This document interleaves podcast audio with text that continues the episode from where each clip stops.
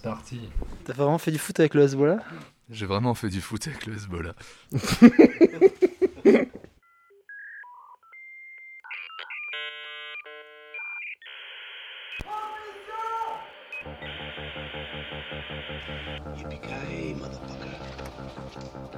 Et non seulement t'es vulgaire, mais t'es ordinaire en plus. Dick Laurent is dead.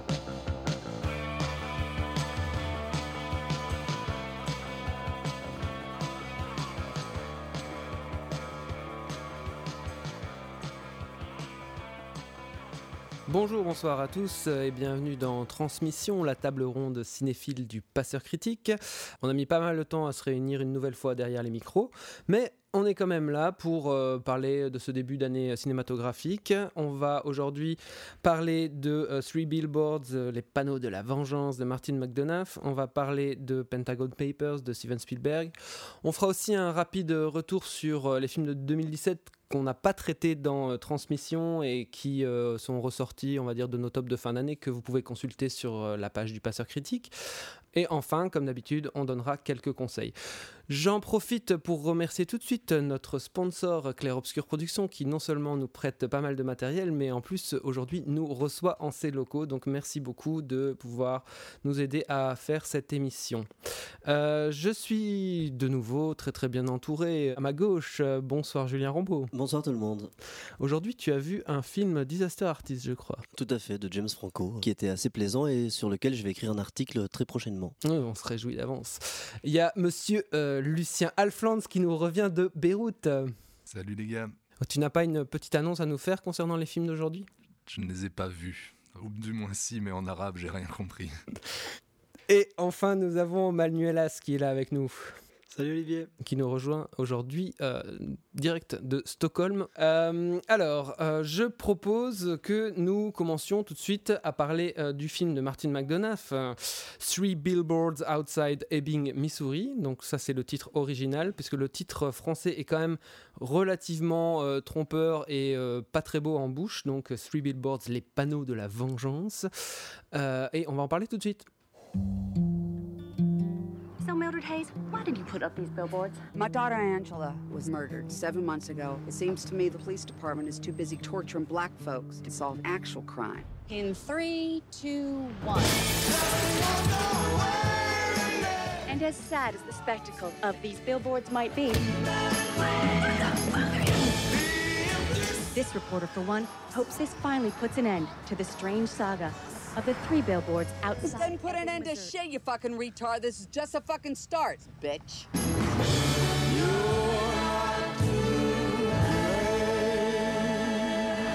Alors, euh, gros succès euh, critique de ce début d'année, Three Billboards Outside Ebbing, Missouri, c'est donc le nouveau film de euh, Martin McDonough à qui nous devons In Bruges et aussi Sept psychopathes. Ici, il a recruté Francis McDormand, Woody Harrelson, Sam Rockwell et aussi Peter Dinklage. C'est l'histoire donc de Mildred Hayes qui est incarnée par Francis McDormand, qui est une mère de famille dans un bled du Missouri et sa fille adolescente a malheureusement été sauvagement assassinée euh, quelques mois plus tôt avant le début du récit. Et elle décide de euh, louer trois grands panneaux publicitaires euh, où elle va placarder un, appel direct aux forces de l'ordre de sa petite ville de Ebbing en leur disant qu'ils ne font rien en gros et pour rappeler sa douleur et rappeler le fait que l'enquête piétine. Euh, donc, euh, Julien, tu as vu le film, tu as écrit un papier pour le passeur, je crois, donc tu vas avoir l'honneur de commencer sur ce film. Tout à fait. Je trouve que c'est divertissant et plaisant, mais euh, il y a une telle surcharge en fait d'événements dramatiques dans l'histoire, dans le scénario, et une telle accumulation de tares et de problèmes chez les personnages que ça en devient assez indigeste.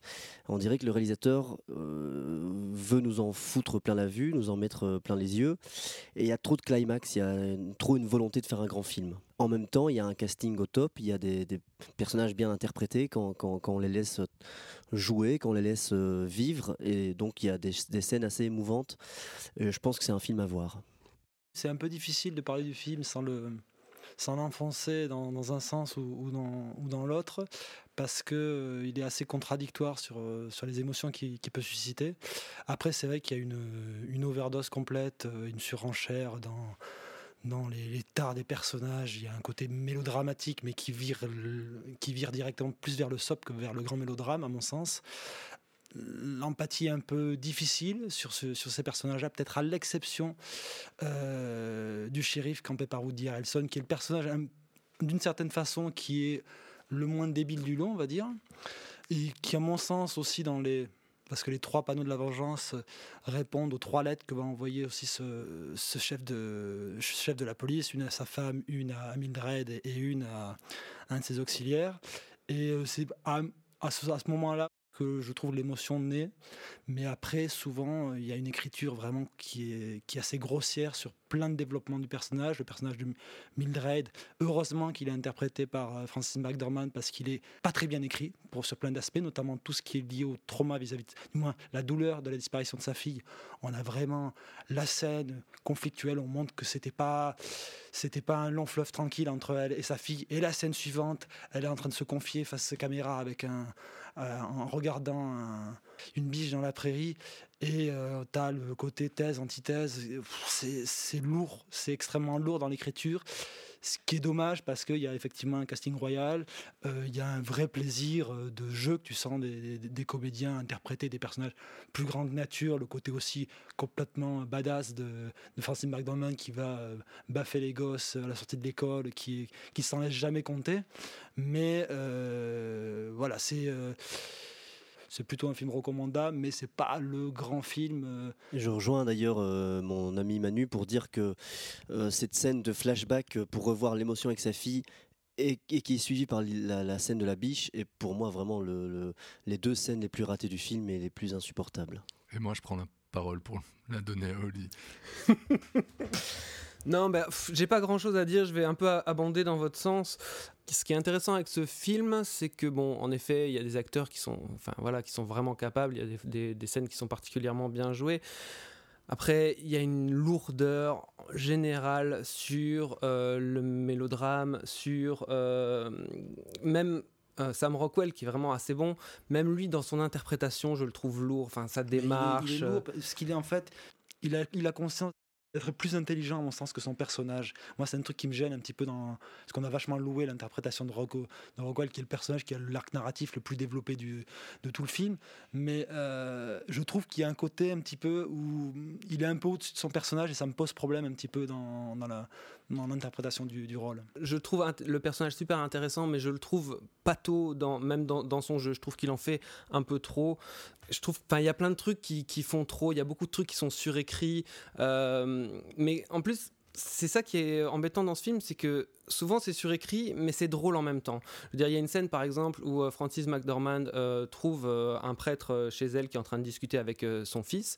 Le dialogue est super bon, c'est super drôle, ça marche, mais t'y crois pas en fait parce que tu, sens le, truc préparé euh, euh, c'est impossible qu'elle sorte un, discours comme ça à ce prêtre à ce moment là même si ça fait quand même rire enfin il y avait des rires dans, la salle euh, à ce moment là quoi Martin McDonagh, c'est un, dramaturge à la base. On sent qu'il a un, vrai talent pour l'écriture de dialogue. Et des fois, il fait peut-être un peu trop confiance aussi à son scénario. Des fois, je trouve que la mise en scène n'est pas hyper inspirée. Euh, on est dans des trucs assez plan-plan. Puis des fois, il nous réveille quand même avec, par exemple, un plan séquence euh, voilà, où euh, le, personnage interprété par Sam Rockwell va exprimer toute sa colère dans un moment très précis. Et ça nous réveille parce que c'est tourné en un plan, c'est assez réussi.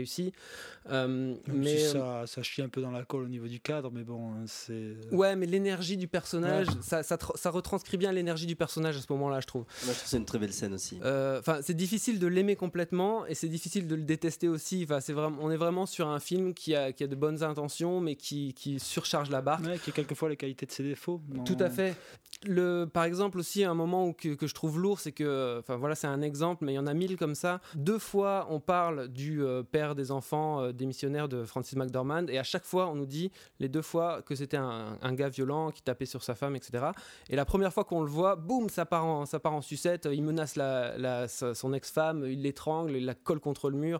Enfin, voilà, on a compris quoi, les gars. C'est c'est un peu. euh, Et le fils sur le couteau, ce qui est assez ridicule aussi en plus, euh, surcharge encore. On, on est obligé de penser à la référence euh, avouée du film qui est Fargo, de par ben, Francis McDormand, de par l'emprunt même du, du- du compositeur euh, qui en plus compose un thème assez proche de celui de Fargo. Moi, ça m'a même perturbé sur l'ouverture du film, puisqu'on on a grosso modo le thème de Fargo repris comme sous une forme de balade un peu irlandaise. Je suis pas sûr que ça joue forcément en faveur du film. Ceci dit, je, le trouve, euh, comme Olivier l'a dit, c'est difficile de, ne pas aimer le film parce que je, trouve quand même qu'il est assez habile parce que autant je vois les ficelles, autant je suis quand même euh, ému finalement. Et autant il y a, des scènes euh, qui arrivent à m'émouvoir, la scène qui est euh, voilà qui, est un petit peu appuyée avec le- les, panneaux en feu etc arrive euh, justement à m'émouvoir. Et je trouve qu'il est assez habile pour faire naître de l'émotion euh, alors même qu'on sent qu'il veut nous l'imposer. Bon, si on en est à sortir les, les qualités du film, c'est vrai que aussi la fin est assez surprenante et assez subtile pour le coup. Je veux dire, la dernière scène. Je sais pas si vraiment elle est si subtile que ça ou si c'est une sorte un peu de, de politiquement correct qui s'installe aussi dans, dans cette fin-là.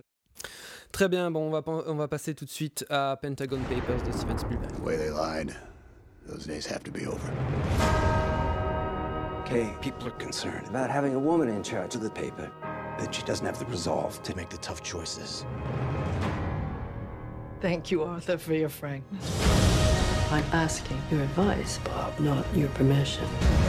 She can't do this. The legacy of the company is at stake. What will happen if we don't publish? We will lose. The country will lose. What are you going to do, Mrs. Graham?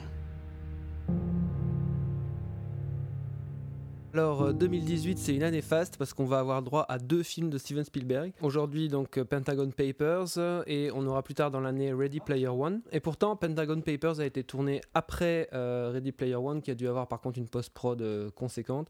A priori, le sujet de Pentagon Papers, euh, Steven Spielberg y pensait depuis euh, un long moment, et puis euh, il a décidé, euh, suite à l'investiture de Donald Trump, il s'est dit c'est le moment de lancer cette histoire.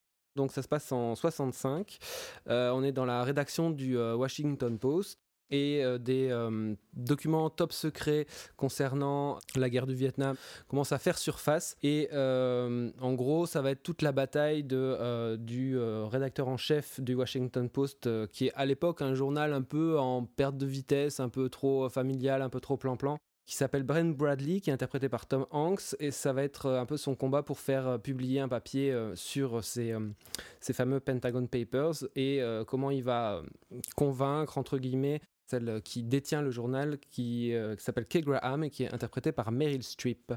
Voilà, Manu, qu'as-tu pensé de ce film? Comme tu viens de le, le rappeler dans ton résumé, c'est à la fois un film où Spielberg se plonge dans le passé pour parler de ce qui se passe aujourd'hui. C'est un grand film dossier qui se vit comme un thriller hyper haletant, euh, qui est à la fois un plaidoyer pour la liberté de la presse contre le mensonge d'État, mais aussi un très beau portrait de femme, d'où découle le féminisme du, film. Quand tu vois la place que doit se faire ce- cette femme-là au sein d'un monde d'hommes, c'est justement là où tu vois la finesse du regard de Spielberg. C'est un film que je viens de découvrir euh, cet après-midi. Euh, je suis encore sonné parce que c'est un film, je trouve, qui se vit comme un match de boxe où chaque échange entre les personnages sont, sont tendus euh, con- constamment. C'est un film d'une immense concision de sa scène d'introduction qui se passe in situ sur le, front vietnamien où on voit les soldats américains se préparer et on a un, personnage qui lui est en train de se préparer mais qu'on découvre dans un miroir.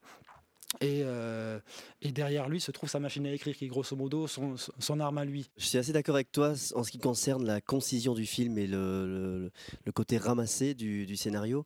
Euh, je trouve qu'il rend assez bien compte de l'agitation, de l'ébullition euh, de, l'époque et de, l'importance que, peut avoir cette affaire, les répercussions qu'elle va pouvoir engendrer. Donc il y a une grande justesse psychologique. Je trouve qu'il y a une mise en scène très fluide, qui apporte beaucoup de mouvement. Après moi, je suis, je suis pas touché par le film. Je trouve qu'il ne m'émeut pas. Je me suis interrogé pourquoi. Je suis pas sûr d'avoir compris.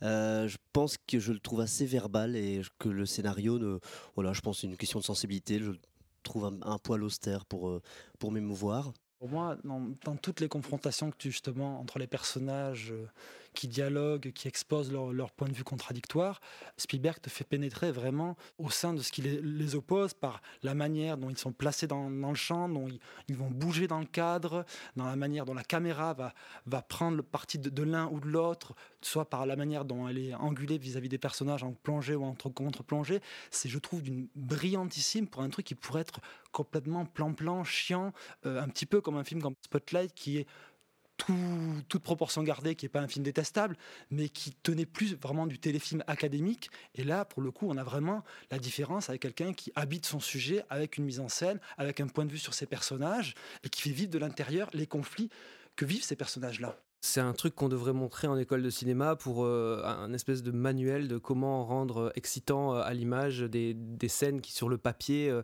doivent être boring à crever. Enfin, juste voilà, Spielberg, il se pose toujours les bonnes questions. Qu'est-ce qui se passe dans les, les, échanges de personnages à ce moment-là? Qui est en position de force? Qui est en position de faiblesse?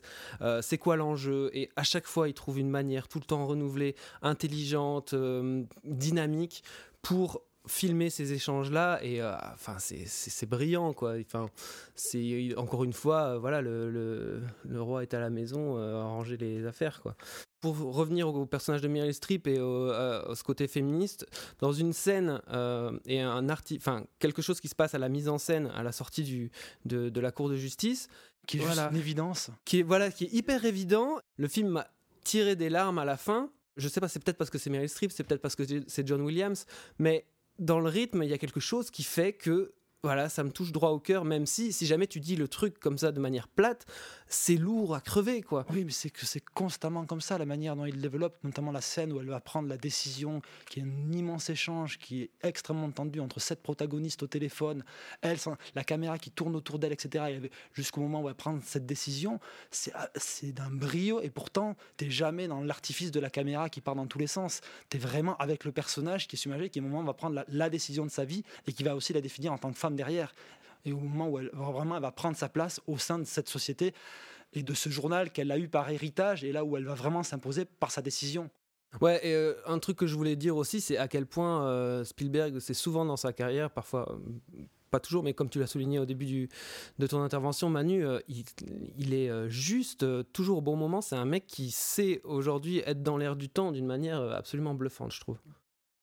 N'est pas dans l'air du temps comme Denis Villeneuve, hein. on est d'accord. Hein. Non, non, non, en, en raccord avec euh, les thématiques et les grandes, les grandes problématiques de son temps, quoi. Je rebondis encore une dernière fois sur Manu quand tu parlais de, de mouvement. Euh, quand je parle de fluidité de mise en scène, c'est ça c'est qui, qui, est assez impressionnant, je trouve. C'est toutes ces scènes qui rendent compte, quand je disais de l'ébullition, de l'agitation qu'il peut y avoir dans le, dans le bureau, parce que tu as souvent des protagonistes principaux, deux, trois personnages, mais tu as aussi tout ce qui se passe euh, autour et qui peut être assez riche euh, en, en arrière-plan ou en second plan. Euh, dans les bureaux, les prises de décision, le, les gens qui passent, qui avancent. Voilà, je trouve toujours qu'il y a une grande justesse avec ça dans, dans dans la façon dont, dont, une pièce vit en fait. Bah vous mettez l'eau à la bouche, hein, les gars. Enfin voilà, c'est un metteur en scène fabuleux. Il le, il le montre, euh, encore une fois, il le démontre euh, de manière brillante. Quoi. Ouais, et puis la manière dont il va te. par des, des idées visuelles, comment il te t'éclaire sur les thématiques du film, notamment le, la, ce qui va faire le lien entre le retour au, de cette séquence d'introduction de, de, guerre euh, au, retour au pays. C'est le personnage qui se retrouve dans l'avion et par un effet de fondu entre les deux séquences où le personnage est en train de se regarder lui-même face à sa propre conscience. Ça va être tout, toute la démarche qu'on va avoir ces personnages-là, que va avoir Meryl Streep vis-à-vis de, vis -vis de ce qu'elle doit faire, vis-à-vis -vis de... Une fois qu'on a connaissance de ça, qu'est-ce qu'on fait? Qui fait justement que ce beau plan où elle descend les marches, elle a cette phrase avant, on n'a pas de discours à faire. En même temps, si je tiens une dernière fois compte de mon rôle d'avocat du diable ou de, de semeur de discorde, Olivier, tu disais à juste titre euh, qu'il faudrait le montrer dans une école parce que c'est un exemple de ce qu'on fait avec un scénario qui a l'air assez emmerdant. Donc ce serait chouette de, de voir ce qu'il fait avec un scénario incroyable maintenant. il l'a déjà fait. Mais ah, par contre, on peut, on peut voir, parce que justement, le film est écrit par le, le même scénariste que celui de Spotlight, et on, voit, on peut voir grandement la différence. Et euh, enfin, oui, on a dit euh, souligné que c'était un film assez verbeux, c'est vrai, mais euh, encore une fois, Spielberg a des idées purement visuelles qui foutent le frisson. Quoi. Le, quand les, les, machines, les rotatives se mettent en route et qu'il y a le, la, lampe qui tremble, qu'est-ce que ça va communiquer au personnage de Bakdikian, c'est ça, enfin, qui est un, un, personnage assez important dans, dans le film. En un plan, c'est magnifique. Kevin Costner, tu veux dire? Voilà, bref. Donc, euh, allez voir euh, Pentagon Papers. C'est vraiment un très bon film en ce début d'année euh, qui donne foi en 2018. D'ailleurs, on va parler tout de suite de 2018. Est-ce que vous avez des attentes spéciales pour, pour cette année? Bah voilà, on vient, on vient de regarder un peu. il va y avoir du, du, Malik, du De Palma, plein, plein de choses qui, qui m'excitent toujours. Mais je vais vous parler de deux films qui, qui vont m'intéresser. C'est le prochain Verhoeven, Sainte Vierge, donc encore une production française avec Virginie Efira, dont il avait su tirer beaucoup de bonnes choses dans elle, je trouve. Et le premier film américain d'un réalisateur français que j'aime beaucoup, qui est Léos Carax, qui s'appelle Annette, et qui avait euh, euh, pour casting euh, Adam Driver, Rooney Mara et Rihanna. Donc tu es une des seules personnes à avoir vu Valérian, c'est ça? Ben Moi j'ai une, une, sympathie inexplicable pour Rihanna, et donc et donc voilà, j'étais curieux, mais je sais qu'il y a eu plein de changements. Donc je, apparemment, il reste de, ces trois-là ne reste qu'Adam Driver, mais bon, on verra quand le film sortira en salle. Voilà. Manu, au lieu de faire du mauvais esprit, quelles sont tes attentes? Euh, mes attentes, bah, je continue à faire du mauvais esprit. C'est euh, Sicario 2, non pas réalisé par Denis Villeneuve, justement parce que ça ne serait plus une attente, mais euh, réalisé par Stefano Solima, qui a signé auparavant ACAB et surtout le, le film Subura l'annonce de Solima sur ce, type de film euh, m'enthousiasme beaucoup plus que, que, du Villeneuve. Je pense qu'on vraiment va avoir un, grand film sur la, sur la guerre de la drogue. Pour le coup, on évacue le personnage euh, totalement euh, inintéressant, qui était le personnage d'Emily Blunt, qui était un personnage complètement vide, et on se recentre sur le personnage de Brolin et de Benicio del Toro. de Benicio del Toro. Donc voilà, je suis très curieux de voir ce que va donner son premier film sur sol américain. Julien, alors moi étant un fan de Paul Thomas Anderson et particulièrement de The Master, j'attends avec impatience de voir son prochain film avec l'immense euh, Daniel Day-Lewis dont nous allons beaucoup parler d'ailleurs au Passeur Critique et qui tire sa révérence euh, avec ce dernier film. Et alors j'attends également euh, pas mal du dernier film d'Harmony Corinne qui s'appelle The Beach Bum et dans lequel Matthew McConaughey prend le premier rôle. J'attends un peu de voir cet alliage qui peut être très intéressant. Ok, ben de mon côté, euh, outre euh, The Shape of Water dont on a déjà parlé pas mal euh, sur le passeur critique et que je vous conseille ardemment en ce début d'année, j'attendrai pas mal du nouveau film de Jia Shanke, Ash is Purest White, donc le réalisateur chinois, l'auteur de Touch of Sin et de Au-delà des au-delà des montagnes. Avec de nouveau un film apparemment très ample qui se passe sur 17 ans, toujours avec sa femme Zhao Tao. Donc je suis encore une fois impatient de voir comment il va mixer histoire de la Chine contemporaine avec euh, ces récits souvent euh, assez romanesques. Voilà, donc j'attends beaucoup ce film. You've been my driver for every job since we met. You're the best in the business.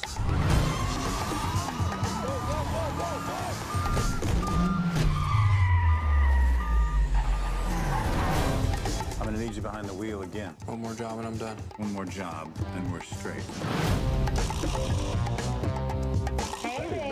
Why is he listening to music all the time? He had an accident when he was a kid. He's got mental problems? I'm the one got the mental problems in the crew.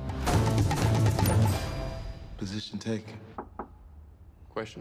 Donc au moment euh, des tops de fin d'année et même un peu avant ça, on s'était dit avec euh, l'équipe que euh, on profiterait des émissions de fin d'année ou de début d'année pour revenir sur les films de 2017 qu'on n'a pas traités ici dans Transmission. j'ai donc regardé un petit peu les tops de chacun et j'ai attribué un film à chacun qu'il a beaucoup aimé et beaucoup défendu pour en parler un peu ici et on va ouvrir des débats mais qui seront courts hein, sur, sur chacun des films dont on va parler maintenant. Donc on va commencer tout de suite avec euh, Julien qui va défendre ce soir Good Time des frères Savdi. Alors, euh, oui, j'ai beaucoup aimé euh, Good Time, qui est d'ailleurs numéro 2 de mon petit top, principalement pour des questions de rythme. Je trouve que c'est un film qui, qui, va du 100 à l'heure et qui, qui a un, sens du montage qui rappelle euh, Martin Scorsese. Je trouve qu'il y a une adrénaline et une, une excitation dans, dans, le film qui, qui, qui m'ont beaucoup plu. Et en continuité de leur précédent film qui s'appelait Mad Love in New York, ils continuent à s'intéresser à un cinéma de losers, de marginaux de, cette ville de, de New York qu'ils filment autrement. Je trouve que de voir Robert Pattinson se laisser aller au milieu d'acteurs amateurs et d'acteurs qui ont par exemple vraiment connu la prison, etc., vraiment connu l'univers carcéral, à quelque chose d'assez beau. La façon dont il, se laisse couler là-dedans, la façon dont il est perméable par rapport aux acteurs amateurs, sans, la ramener autre mesure. Euh, et l'interprétation aussi du, frère euh, Ben Safdi, qui joue un, handicapé euh, mental. assez touchante aussi. Voilà, je trouve que le film s'essouffle un petit peu à la fin, mais il y a deux premiers tiers qui m'ont scotché à mon fauteuil, hallucinatoire, bien aidé par une bande son assez assez forte de Onetrix Point Never, euh, euh, voilà, qui, participe beaucoup à cette ambiance cauchemardesque qui m'a rappelé After Hours. Voilà, si je peux mettre juste un petit bémol, bah en fait moi j'ai trouvé le film très peu aimable. Au début du film, j'étais euh, pas du tout séduit par euh, le montage, par euh, les cadres qui sont toujours très très très serrés. C'est un film qui est très agressif comme ça et la musique aussi. Le, j'avais des réserves sur la musique surtout au début du film. J'ai mis pas mal de temps à rentrer dans le film jusqu'à un moment, je trouve qu'il y a une heure au milieu du film qui est vraiment très bonne, qui commence plus ou moins cette scène où il va se réfugier euh, chez une famille euh, de noirs américains et où il va euh, lier une relation assez comment dire, touchante en fait avec la jeune fille qui, est, qui est dans cette, dans cette maison. Et d'autre part, je trouve que au niveau éclairage, ils font des choix qui sont pas évidents mais qui tiennent bien et euh, qui donnent vraiment une, une, patte au film, un côté assez euh, brut et cru. Ouais, voilà. Enfin, souvent, il joue avec des lumières très agressives, fluo et beaucoup de contraste. Il y a, enfin voilà, il y a quelque chose qui, qui fonctionne, un parti pris qui est bien pris, qui est bien tenu. Après, au niveau du scénario, je trouve que à la fin, ça tourne un peu en rond, ça piétine. Voilà, mais euh, il y a une heure au, milieu du film euh, qui, m'ont vraiment euh, saisi et j'irai voir très probablement les prochains films des frères Savdi. Mais ceci dit, brut, cru, agressif, c'est tout pour me plaire. Manu, quoi tu vas nous parler toi? Je vais vous parler d'un d'un des films les plus marquants pour moi de l'année dernière. Alors je ne sais pas pour quelle raison a disparu euh, des, Golden Globes ou des Oscars qui est Baby Driver d'Edgar Wright? Alors je sais pas si c'est lié au fait qu'un des acteurs du film, euh, Kevin Spacey, était euh, mis dans la tourmente ces derniers temps. Heureusement en tout cas, ça s'est passé après la sortie de Baby Driver, comme ça on n'a pas ce genre d'aberration du, film de Ridley Scott où on, on re-shoot un film en vidant un acteur comme ça. Euh, ça dit à passer, Baby Driver, c'est une expérience totale de cinéma, un film euh, complètement sensitif. C'est euh, la grande revanche d'Edgar Wright sur 8 années de développement d'Ant-Man chez Marvel et après avoir été remercié donc voilà, c'est un, film qui, vous place complètement du point de vue de son personnage principal, qui est un personnage qui a un problème d'acouphène et qui écoute constamment de la musique. Et tout le film est euh, monté, cadré, rythmé de, la gestuelle des acteurs, au raccord entre les plans sur cette musique-là, mais qui n'est pas une musique euh, accessoire, qui est vraiment quelque chose qui va vous permettre de, rentrer dans la peau du personnage. Et c'est vraiment une déclaration d'amour au cinéma dans sa forme la plus pure, où on ne se repose plus sur le, dialogue, mais justement, on véhicule tout le sens par, euh, par l'image, par la musique, par les, intonations, par la gestuelle, à la fois dans, dans la relation basée sur la musique avec sa petite amie, mais aussi avec son colocataire. Euh, son tuteur tuteur, colocataire, euh, sourd et muet pour le coup, on a plutôt défendu l'année dernière un film comme La La Land, du moins une partie de, la rédaction de, transmission l'a défendu. Là, pour le coup, je trouve que euh, Baby Driver tient beaucoup plus cette, son étiquette de grande comédie musicale de l'année, même si l'aspect comique est beaucoup moins présent que dans les autres films d'Edgar Wright. Mais c'est vraiment un, accomplissement euh, de chaque instant dans la, dans la manière d'envisager l'outil cinéma. Quoi. Moi, ce qui m'a vachement touché, en fait, ce que j'ai préféré dans Baby Driver, j'ai bien aimé le film, j'ai trouvé un poil trop long, mais je trouve que c'est un film profondément romantique. La, relation entre le, gars et sa petite copine, moi, je trouvais toutes les scènes touchées dans le mille direct, quoi. Et ça, je pense qu'elle touche dans le mille aussi parce que je pense que Wright y a mis aussi beaucoup de lui parce que on sait qu'il a commencé très tôt euh, comme comme Réa sur des plateaux et justement qu'il avait des choses à prouver. Je pense qu'on le retrouve beaucoup dans le personnage de, de Baby. Donc il y, a aussi ce côté-là, la première rencontre est extrêmement maladroite entre les deux personnages en termes de dialogue, etc. Elle, elle pourrait paraître limite niaise, et en fait, au fur et à mesure, plus elle va évoluer, plus leur, relation va se baser, va s'équilibrer autour de la musique. Et je trouve le film est assez juste dans, dans, dans la relation qui se noue entre les personnages. Très bien. Lucien, de quoi vas-tu nous parler? Je vais vous parler de, de Loving, est donc euh, film de Jeff Nichols mettant en scène le premier couple interracial à s'être uni euh, aux États-Unis. C'est un film qui, qui, ressemble à ces personnages, en fait, qui fait pas de vagues, qui veut simplement raconter sa petite histoire comme, comme ces, personnages, ces personnages veulent juste vivre leur vie sans qu'on les fasse chier.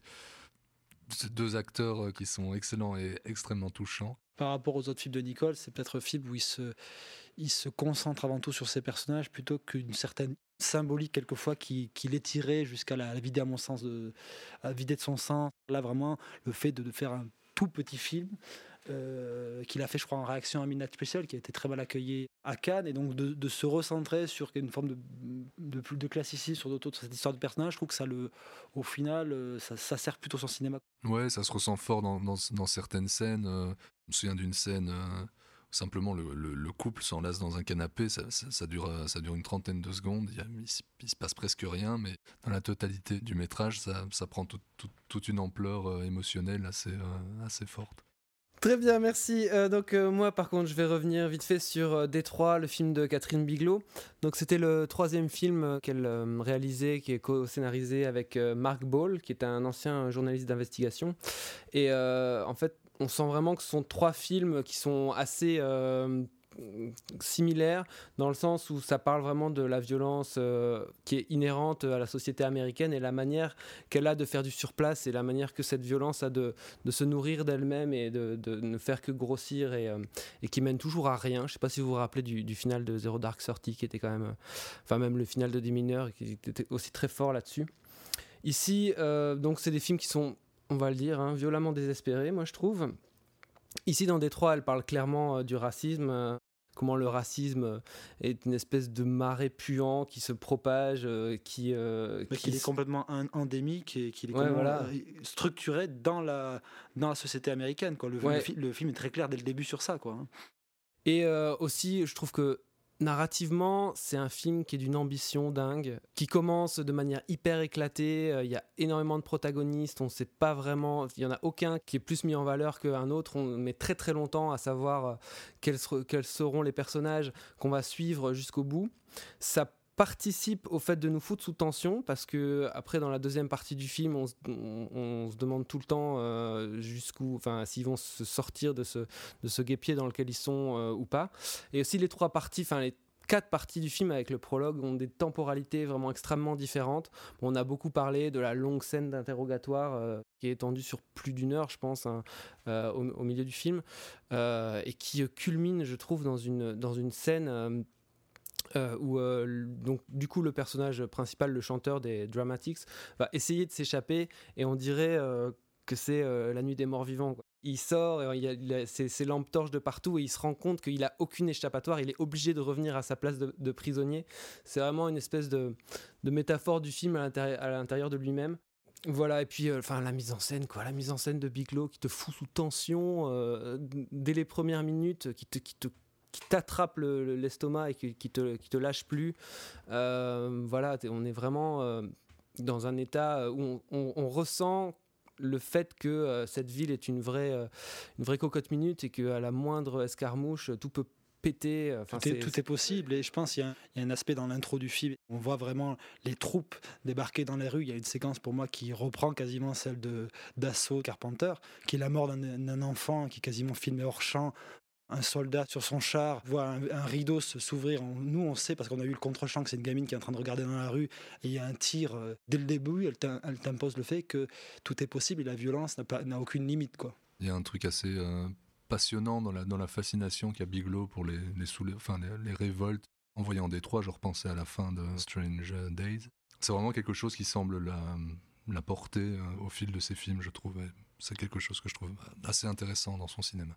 Ma, petite réserve, elle concernait plutôt le, le côté dans, cette scène d'interrogatoire où je trouvais que dans le traitement des personnages, il y avait quand même quelque chose d'un peu démonstratif, et principalement sur le personnage du, du jeune flic, raciste, euh, tortionnaire, etc., qui a un peu prend en charge tout, tout, tout l'aspect racial euh, et, tous les défauts des, des autres Par rapport à cet aspect du, flic, je suis pas forcément d'accord parce qu'il est clairement montré comme un, comme un personnage euh, raciste, effectivement, qui a déjà tiré dans le dos d'une personne en pleine rue et que sa hiérarchie laisse faire.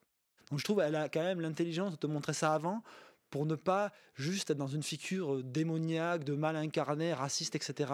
Je suis d'accord avec toi, Manu. Maintenant, je, trouve que, que, sur ces personnages, le film peut avoir un côté assez binaire mais qui est rattrapé justement, comme tu le disais, Oli, par la, par la, par la virtuosité de sa mise en scène. Toutes les métaphores euh, et, et ce, que, raconte Bigelow à travers sa mise en scène qui dépasse le, le propos sur papier du film, qui est, qui est limité, je trouve. This city has problems, but change is coming. I told you what I saw. I'm trying to help here. Change is coming. They're kids. What's the matter with you? Change is coming. They're gonna kill us, man. Change is coming. I need you to survive the night. Survive the night.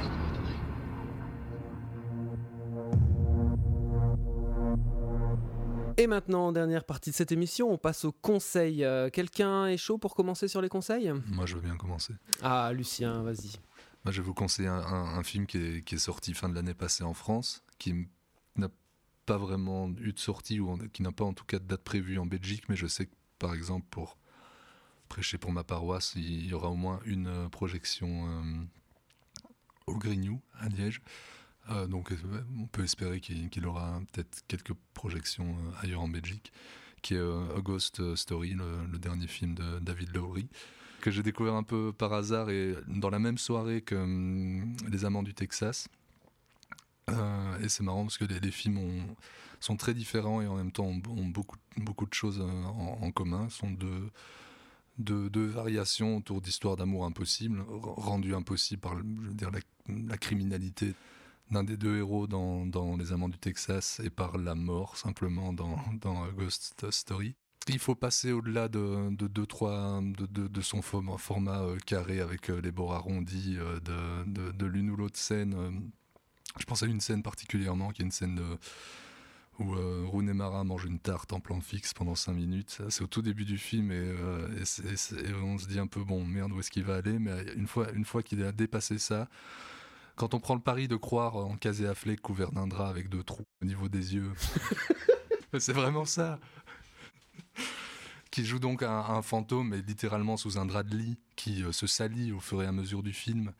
C'est un, film assez improbable, comme, comme je le dis depuis tout à l'heure, mais, mais que, que qui m'a vraiment touché. L'histoire d'un voilà, fantôme amoureux de quelqu'un d'autre et qui, qui, va, qui va traverser les âges et qui ne va jamais arrêter d'être amoureux de cette, cette femme de René Marat, qui va la voir passer à autre chose, qui va voir tout ce lieu auquel il est attaché changer à travers les, les, époques. Il y a aussi de, de, très très belles scènes où deux fantômes communiquent euh, avec des cartons, mais on se, croirait, on se croirait dans un film des années 20. Ou dans The Artist. Ou dans, dans The Artist. Euh, c'est un film qui a l'intelligence aussi d'être très court, je pense qu'il fait 1h20. Voilà, un cinéaste à suivre, euh, on verra vers quoi il va aller, s'il va, va se poser, faire des choses plus classiques, moins, moins conceptuelles et peut-être moins ardues euh, à l'avenir. Très bien. Euh, Julien oui, donc moi je voulais vous parler de Florida Project, qui est un film de Sean Baker, qui est déjà en salle depuis un petit bout de temps là, qui m'a beaucoup touché parce que il, il allie euh, un côté très pop, très coloré, très LSD et des, personnages très vulgaires, un langage euh, vulgaire, avec des émotions assez pures et assez naïves. Et je trouve que ça fait un, mix assez intéressant. Il y a une, euh, gamine qui a 7 ans, qui s'appelle Brooklyn Price, qui est absolument fabuleuse dans le film. C'est le premier film que je vois de Sean Baker, mais ça me donne envie de, voir ses, précédents, parce qu'il traite cette Amérique profonde avec euh, beaucoup d'intelligence et beaucoup d'humour, en fait. Ok. De mon côté, euh, je vais euh, recommander en fait euh, en 2017, euh, mi-2017 je crois, Wildside a fini de faire ses ressorties autour de, des films que Kurosawa a tourné au sein des studios Toho. Ils avaient commencé ça en 2015, donc ça a pris du temps, mais bon, il y a quand même 17 films qui sont ressortis, donc un corpus de films qui s'étale entre 1944 et 1970, 1970. C'est quand même le studio pour lequel il a fait le plus, film, le plus de films, c'est quand même son studio, on va dire, de cœur, où il a fait ses débuts et euh, qu'il a quitté avec euh, Dodescaden en 1970. Euh, voilà, ben, c'est une somme, hein. il y a énormément de films à voir, à revoir, à revoir. des films moins connus comme Un merveilleux dimanche ou Vivre dans la peur, des films qui étaient disponibles mais dans des copies dégueu du genre Vivre ou, ou bien sûr le super diptyque Yojimbo Sanjuro voilà, on peut voir toutes les facettes de, ce génie euh, incroyable du 7e art euh, qui a traversé le 20e siècle. Bon, enfin, un de mes réalisateurs préférés. Euh, il y a la tragédie historique, le château de l'araignée, tu as des chambaras, tu as des films d'action épique à la forteresse cachée, il y a des polars, il y a des films néo-réalistes, enfin, dans une veine néo-réaliste. Et puis ça couvre tout son travail du noir et blanc jusqu'à Barberousse, qui va être quand même un aboutissement en 1965, un film où le, le, noir et blanc est vraiment magnifié, même un film un peu trop peut-être conscient. c'est un très très grand film, mais peut-être un peu trop euh, conscient de, sa grandeur et de sa maestria. Et euh, on va avoir son premier film en, couleur qui est de Descaden.